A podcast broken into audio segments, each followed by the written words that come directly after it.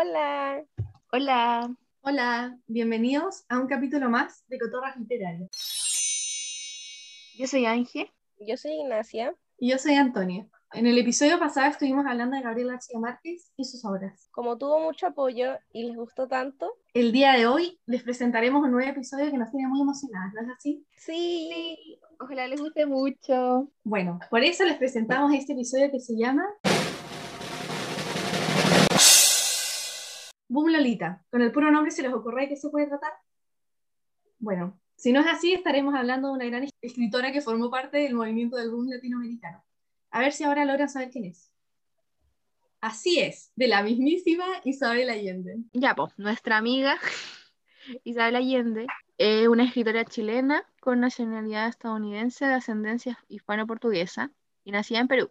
Eh, nació el 2 de agosto de 1942 en Lima y ahora tiene 78 años. Eh, una de sus obras más famosas ha sido La Casa de los Espíritus, eh, que mm, es la más representativa, una de las más representativas del boom latinoamericano por el realismo mágico. También tenía un libro conocido que era Paula, ¿no? Que trataba como de su hija, Sí, sí, esa como que la llevó al, al éxito. a como la es como- fama, pero como internacional. Sí, Sí, se hizo fue como como- más conocida Y y fue como reconocida como en otros países. Sí. por Sí. ese libro. ¿Y qué le pasó a la hija? Eh, no, cayó enferma de porfiria, pero igual fue como uno de los libros como más ah, como biográficos que tuvo Isabel Allende y aparte fue como uno de los más fuertes por lo mismo, porque como, bueno, como se murió su hija, igual es fuerte. Fuerte. Y, y esa, y Paula se trataba de, ¿de qué? O sea, como, No, al- Paula al final era como que cuando Paula cae enferma de porfiria, Isabel comienza a escribirle a su hija la historia familiar, como de forma de que cuando ella despertara, como que pudiera conectarse más como cómo era ella antes de que se acordara como, no estoy segura si era su marido, pero como de su pareja y todo. bueno, que en paz descanse, Paulita. Y bueno, en verdad, para seguir con eh, La Casa de los Espíritus. Eh, Para esta- continuar con o el sea, hilo, Sí, para continuar con el hilo, perdón porque somos un poco dispersas. Eh, así que por favor entiendan que estamos medias complicadas con eso, pero estamos dando lo mejor. Sí, ojalá les guste, ya. Eh, eh, nada, po, eh, la novela es como súper, como dije antes, eh, como representativa del realismo mágico. Y probablemente muchos de ustedes ya se lo hayan leído en el colegio, y si no se lo leyeron, quizás vieron la película. Eh, pero igual la película tiene como cosas diferentes al libro, bueno, como siempre pasa. Sí, y una como de las diferencias más notables que hay en el, en el, o sea, diferencia en comparación del libro a la película, es que en el libro Rosa del Valle parece tener como un parecido a la sirena, la escriben así todo el rato. Y tiene la piel casi Así era translúcida, como- Bella, así como angelical, como algo sí, así. era, pero demasiado hermosa. Y tenía el pelo verde. Y en el, sí, verde, así demasiado, no Es sé. que yo me vi la película, perdón, Mr. Johnny. Yo también, pero bueno, acá estamos.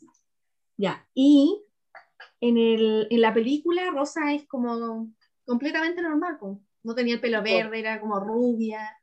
Y ahí nuevamente vemos como todos los estereotipos.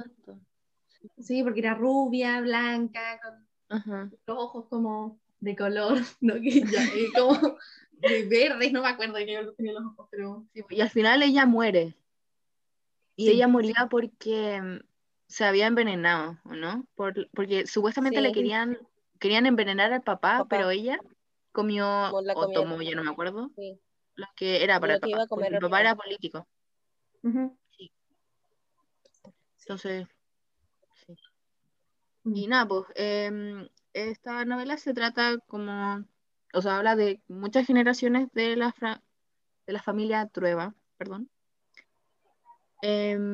Y en verdad es como engloba el amor, la familia, la muerte, eh, también fantasmas, clases sociales, la revolución, la política, porque los papás de Clara, como de la principal, eran políticos, o sea, el papá en verdad, eh, los ideales y lo maravilloso. que lógicamente lo hace realismo mágico, porque no es como que alguien nazca como con el pelo verde. Entonces, Sí, muy en el libro se veía bien. todo eso como normal, pues no era como Normal, raro. sí. En cambio, Los fantasmas, porque sí, la Clara era como que hacía premoniciones, ¿o no? sí, era como vidente, así, no, no sé, Sí. pero era como algo así. Sí, También, y sí, pues, después... que también comparaban em, el libro con Cien años de soledad. ah, ¿verdad? Ah, sí, sí, po, po. sí. No, eso es como lo más importante, se nos está realismo yendo. mágico, sí. No, se nos está yendo ese detalle. Realismo mágico. Sí. Sí, porque con 100 años de soledad, ¿o ¿no? Sí.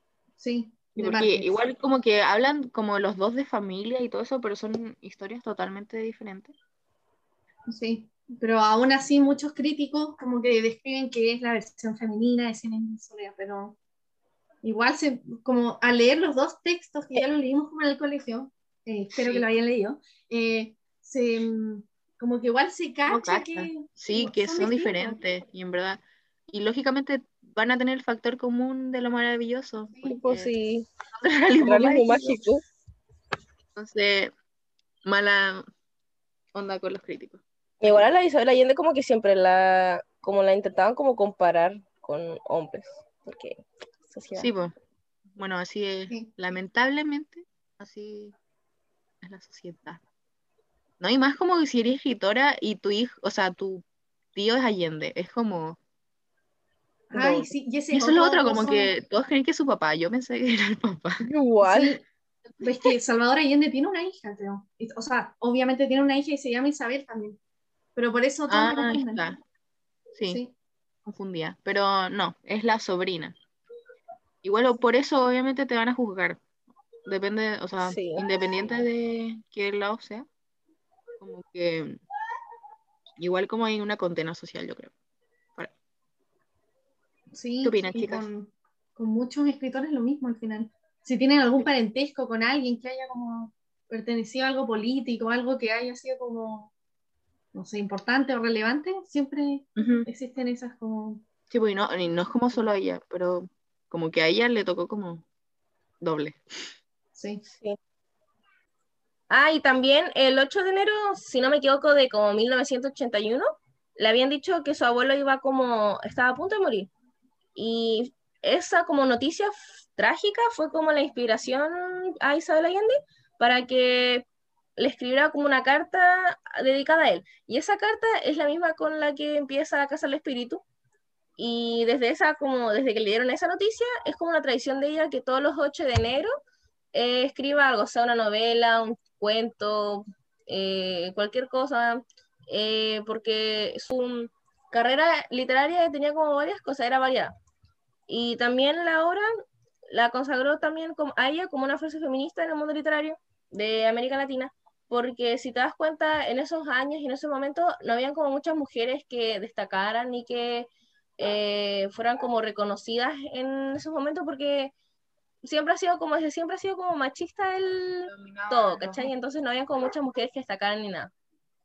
sí, no, ya, igual lo más probable es que igual debieron haber habido mujeres que estaban escribiendo y todo eso, pero obviamente se tenían que ocultar bajo seudónimos y todo eso. O tampoco no se atrevían a publicar los libros porque como eran mujeres, Sí, pues. lo más probable es que. Sí, o las editoriales no las aceptaban cuando querían lanzar los libros.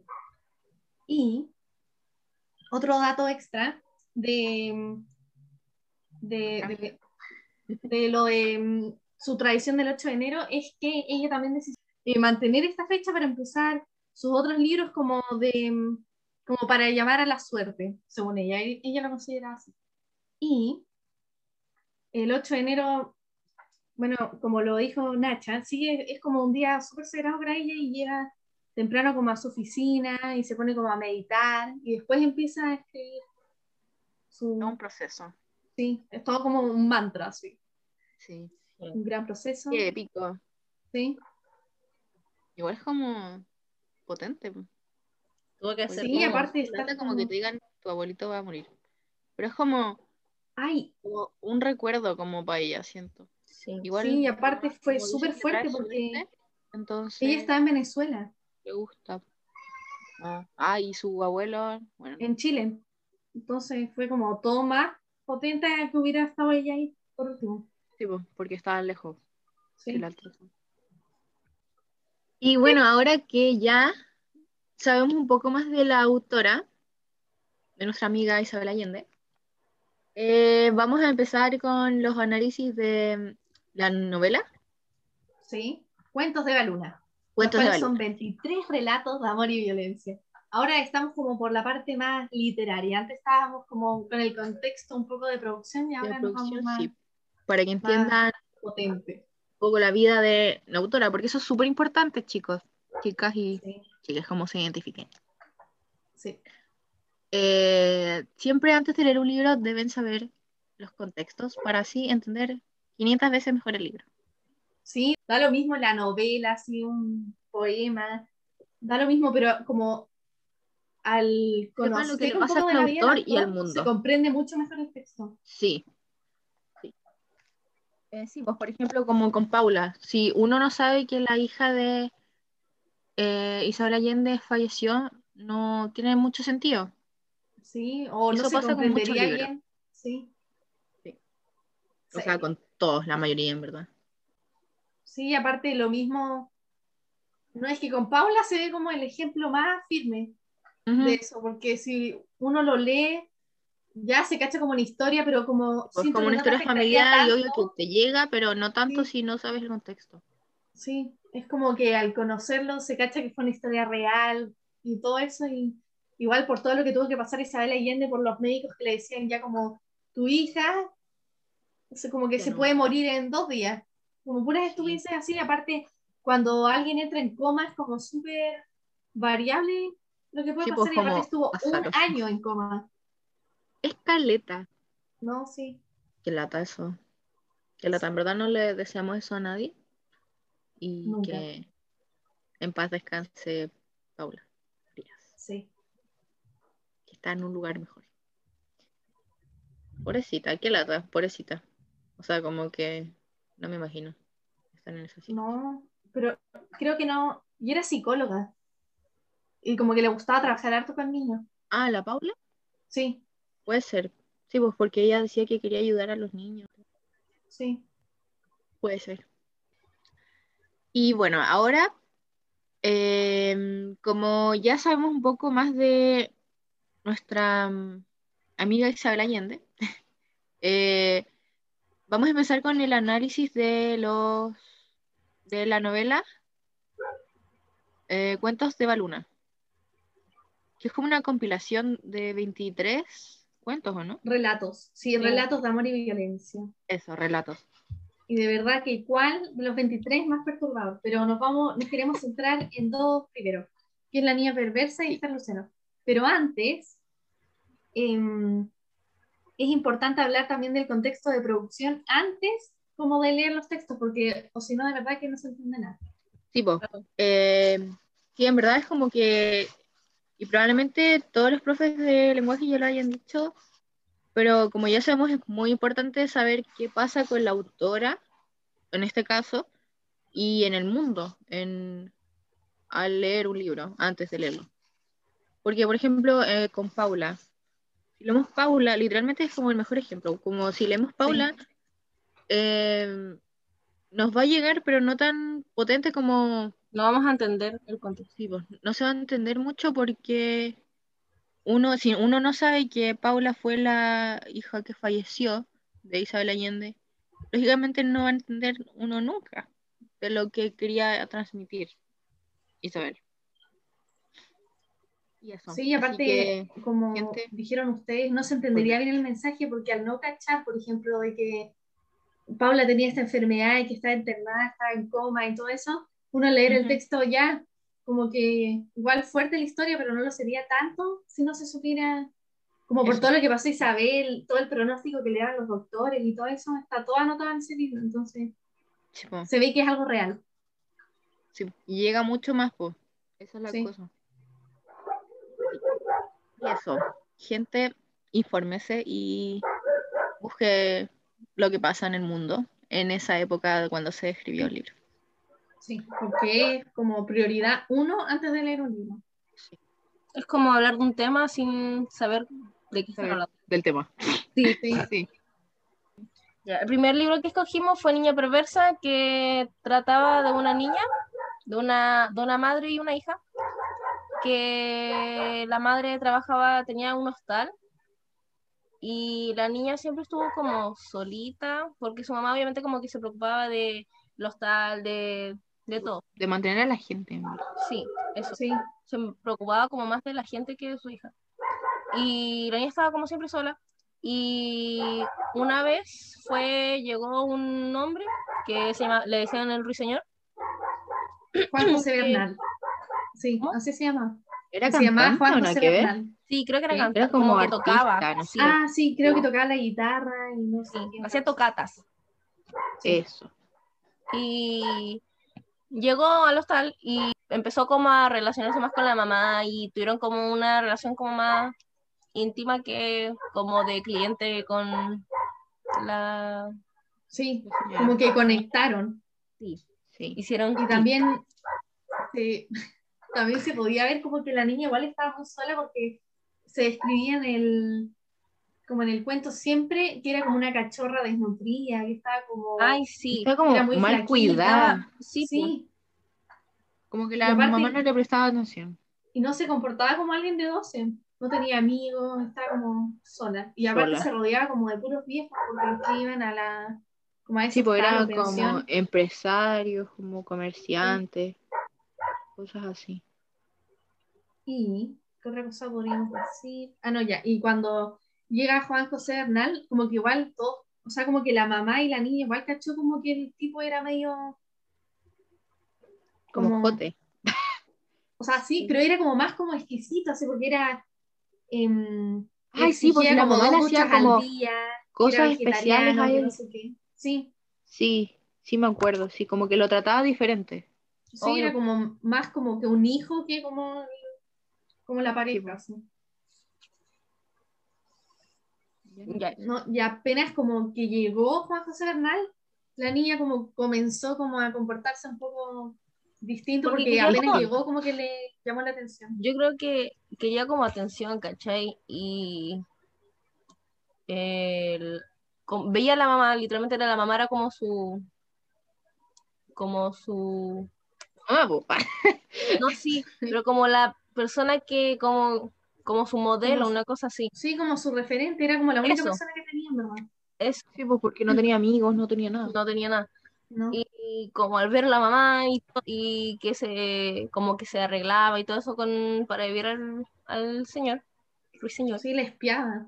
Sí, empezó como a ver así como qué hace ella y todo.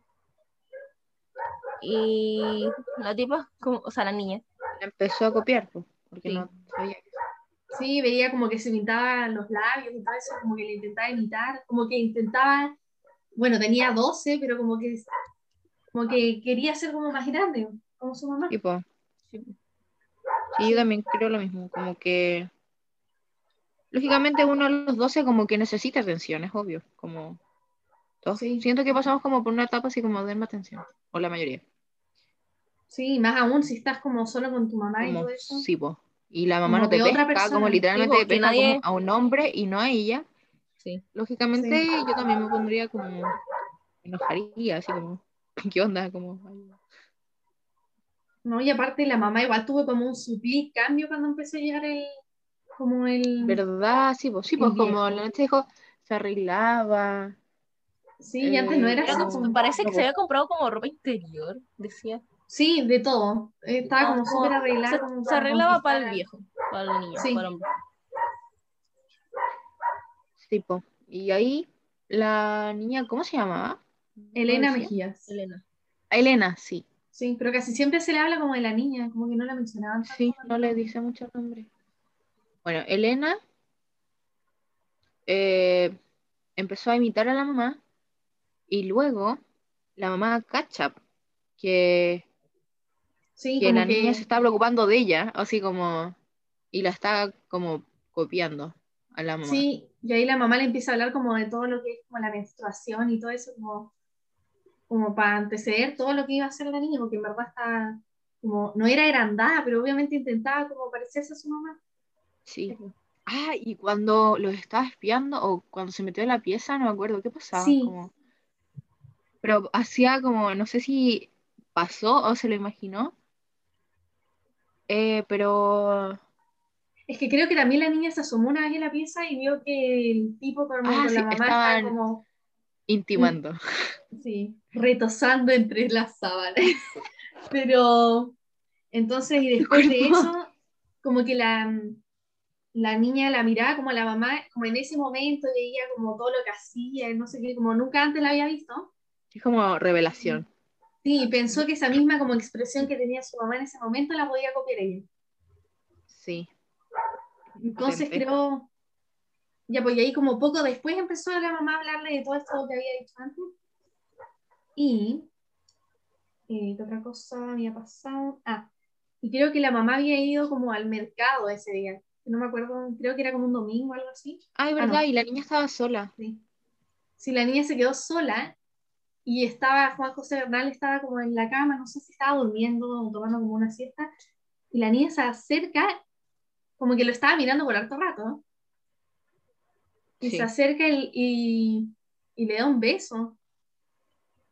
¿De Y verdad? obviamente- Ya no me acuerdo. pues, Sí, como que le da un beso y a él tipo reacciona y le dice como, de ahí surge el nombre, Ay, pues, le verdad, dice, como. perversa, no, niña, perversa, no sé qué, sí. Sí, sí, sí, sí, sí, sí, sí, sí me acuerdo. Sí, Porque el viejo igual como que la pescaba. Sí. O sí, pues sí, el, el viejo también se da cuenta que la niña hacía todas esas cosas, sí, creo. Ya sí, pero como que nunca le tomaron tanta atención, como que estaba centrado en ellos, ¿no? Era una niña, o sea, como que. Sí, como- filo. Y aparte, todo lo que ella hizo, eso de darle un beso y todo eso, como que igual era con inocencia. Dudo que lo haya hecho como pensando otra cosa, como quedarse ella con el tipo. No, de sí, pues como sexualizado ni nada. Se quería como ser como la mamá, como que no tenía ningún referente. Y aparte, nunca tuvo papá. Entonces, tal vez lo veía como una imagen media paternal y no sabía cómo, cómo relacionarse con. Con alguien, sí, pues. O sea, como con un hombre. Sí. Sí. Y ahí cachó ella que estaba mal, ¿o no? Mm, Es que la llevaron, No la, la mamá creo la llevó como al convento, a como donde hay monjas. sí, le Como- internaron sí, en una la Ah, de monjas. Sí, sí, sí, sí. Sí. Y ahí como la- que pasó hasta que tuviese que sea mayor y se casó y se fue. Mm. Y el hombre Sí, como pues. que Ah, Ah, y ahí el viejo cachó que estaba como. y el viejo se casó con, la mamá. Y Sí, se casaron los dos y los dos administraban como la pensión en donde pensión. Pero el viejo también como que en su momento como libre iba, me acuerdo que iba como a comprar ropa de, como que iba a ver y compraba como ropa de niña, como ropa interior. Sí, sí. Iu. Y Y le Sí, sí me acuerdo. como a las niñas Sí, que eso salían es del colegio. y perturbador. eso. Sí, veía a las niñas del, como Del- colegialas y todo Como eso. que se obsesionó después de que la niña ya estaba como internada donde las monjas. y Sí, todo como eso. cuando ya no estaba con ellos. Y, Sí. des- y como al final, y al final, la niña se había casado y todo, ya tenía como su casa, su vida y todo. Y como que vol- volvió porque obviamente estaba su mamá y todo. Y el viejo como que cachó que la niña había crecido. Y como que se, como que se enojó, Como como, que- que... se decepcionó. Y así como, Sí, quedó estaba como- obsesionado al final. Y Sí. la niña ya no recordaba nada. Si ya tenía como. ah, 27, sí, no recordaba. El tipo que, y sí. Como, Sí. ah, Y al final dice como es un recuerdo de no sé qué, como que quedó ahí. Sí. Como que la niña no se acordaba. Y esa sí, ese es como Esther Lucero. No, por No, la niña perversa. La niña perversa. Perdón. Siempre nos confundimos con eso, pero será. Me confundo, son parecidos. Ya, y ahora viene Sí, Esther po. Lucero. Y es como la misma historia, pero otra vez. Pero, Pero al revés, sí. sí. al revés. De que la. Pero No. no tan revés. O sea, como que al final, ahora como que lo Sí. estoy, como, como que los dos los hombres se obsesionan con una niña. Al final. Sí. Eh, ¿Quién? No, ya, entonces en Esther Lucero prácticamente era como un doctor que creo, o sea, No, era como un soldado, fácil. era un soldado que estaba, ah, de un grupo revolucionario, algo así. sí, algo así. Sí, y que estaba como fascinado por una niña que se llamaba Esther Lucero. Ujú. Y la Se encontró con esa niña y en algún punto de la historia esa niña estaba a punto de morir, como que tenía una estaca, algo así. Sí, estaba como muy enferma. Y, y la cosa es que lógicamente el niño o doctor, creo ya, la lleva a la clínica. Pero bueno, antes de que pasara todo eso, eh, el tipo como que se obsesiona con la niña. Como Lo mismo. que la sigue, imagina cosas como perversas con esa niña de 12 años, que después lo trata como de tío, no sé, es como cerdo. sí, porque como la salvó, como entre comillas, de lo que estaba, porque fue a buscar hierbas y no sé qué, como para poder curarla. Y Como que mientras, no podía curar. Y- sí, mientras pasaba todo eso, como que todos los vecinos la veían raro, pues, Sí, y era obvio. como- ¿Cómo no le iban a Sí. ver raro? Sí, bueno está Sí. como obsesionado con No, ella. no es como normal eso. De- Ay, sí, pues como que el tipo no lo pudo curar y llamó como, no sé si a un machi o algo así, como un curandero. Y le dijo, mira, Sí. esta va a salvar, esto hace que salve a la niña. Y le da como un ungüento de, no sé, pues, de hierba. Y también, Y también bailan, o sea, es como Sí, que el esa era ritual como la segunda parte del bailar. sí, cuando bailaba y todo eso, era como la segunda parte del tratamiento, porque el primero era todo esto de hierbas y todo eso, y después venía la Ujú. otra que era como la danza. y eso. Pero Y como la mientras relación, ay, todo eso pasaba, como que el tipo seguía obsesionado con la niña de 12 años y. Y es cerdo, onda. y la ¿Qué niña lo veía como una amistad Pero- nomás. Al Sí, final pues la niña, sí, era inocente, ¿no? La niña sabía que el tipo tenía como segundas intenciones en su cabeza con ella. Sí, lo veía solamente como una amistad y el viejo, no sé, se pasaba como puros pues. rollos en la cabeza con la niña. Sí. Y filo, obvio, si te salvó como la vida. El tipo le salvó literalmente la vida a la niña. Y la niña obvio Sí. estaba agradecida, pero como, como amigo. Sí, pues como... como un tío que te ayuda, literalmente. Es como eso. Y le decía como tío, y le mandaba cartas, creo, al final, como. No, sí, niña pues, al paso de los años la mm, Esther Sí, se casó y se mudó a otra ciudad. Y ahí le empezaba a Sí. escribir cartas y todo eso. ¿Verdad? Sí. Y que el, Lo quedó como ahí. Lo bueno, es- o Sí. sea, lo pero el bueno, tío no este sé, que le decía pero tío Ángel, como que seguía demasiado obsesionado todavía con la niña. sí.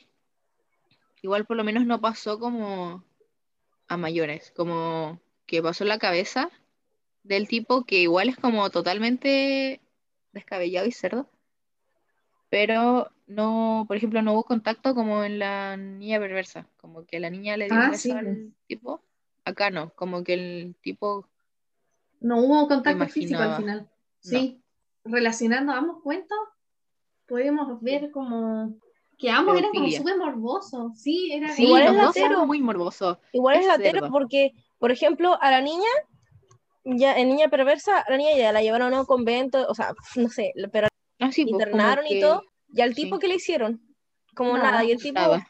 veía a, las a las colegialas y compraba como ropa de niña, como que tampoco tampoco, como que le pasaron, tampoco le hicieron como algo, creo. Y la mamá nunca se dio cuenta. No entiendo. Y más encima Sí, eso lo. Y la mamá ¿Cómo no cachó? le echaba la culpa a la niña y lógicamente la llevó a un convento como... Más que como para yo ayuda, creo, sí, más que como para ayudar a la niña, fue como para alejarla. Para Sí. alejarla de allá, como Sí. que deja a mi marido tranquilo, niña rara, como no eres mi hija, como casi eso. Y eso pasa harto en la actualidad también. Con todos estos Sí, casos po. como de que, no sé, por ejemplo, una Sí, niña está en el colegio y el profesor hace como cosas nada que ver con ella, no sé, como un tipo de abuso, y después se lo comentan a sus mamás y las mamás no les creen. Es como lo mismo al final. Sí, muchos casos de eso. O sea, ahora Sí. por lo menos lo bueno que se está como visa- visibilizando un poco. Sí. como que ahora es como, no es como que sea No más real, porque siempre ha pasado, literalmente este libro es de hace rato, no me acuerdo el, la fecha de cuándo Que salió, antes no se hablaban las cosas. pero sí, era como No. un tema, no sé si tabú, pero no se hablaba de pedofilia, de abuso infantil, tanto como ahora, siento. No sé si habla como de abuso infantil literalmente en los libros, pero hay ni- niños involucrados en pens- o sea, como con- en los pensamientos cerdos de hombres viejos. Y no es algo nuevo. No, Ujú. eso es lo peor, o sea, como que siempre ha estado. Sí, eso. Lleva años ese pensamiento al final. Ujú. No, y saben que encontré una tabla de, probablemente ya la hayan visto, es de un libro que se llama Dataclism o Dataclismo, como quieran decirlo, y es como que comparan las edades de eh, mujeres y de hombres, lógicamente, como en edad, de qué edad prefieren a, las- a su pareja, Como ideal. como ¿no? qué edad Oh, se le ve mejor, como para ellos, como a Como la de mujer de contra- de qué 25 edad de- dice un hombre de 26, por ejemplo. Acá estoy viendo. Sí, como que las mujeres se ven como a los como a los hombres que buscan son como más cercanos a su edad, en cambio con los hombres que buscan a las mujeres es algo totalmente distinto. Sí, de hecho, las mujeres igual buscan como alguien de su edad, como que en la tabla que estoy viendo pueden buscarla. Eh, literalmente dice mujer de 27, hombre de 28, la mujer de 29 años prefiere a alguien de 29 años, y así. Y así va, es como, Como rec paralelo, una cosa así. Sí, como Sí. van igual. Pero, y esto es lo más cerdo, Y choqueante, no es y, y perturbador. como potente, sí, como perturbador, que en la parte de los hombres, porque hay dos tablas, eh, los hombres prefieren a niñas de 20 años, literalmente en todos, como, no sé Entre si 20. se voy a mostrar como, ahí lo ponemos, Nacha, fue como una foto para que vean. Ah, pero lo podemos dejar como cuando subamos el podcast en los comentarios, ahí les agregamos el link Ah, de la sí, tabla. se, lo- se las mandamos, sí. para que vean la tabla. Es cerdo, gente.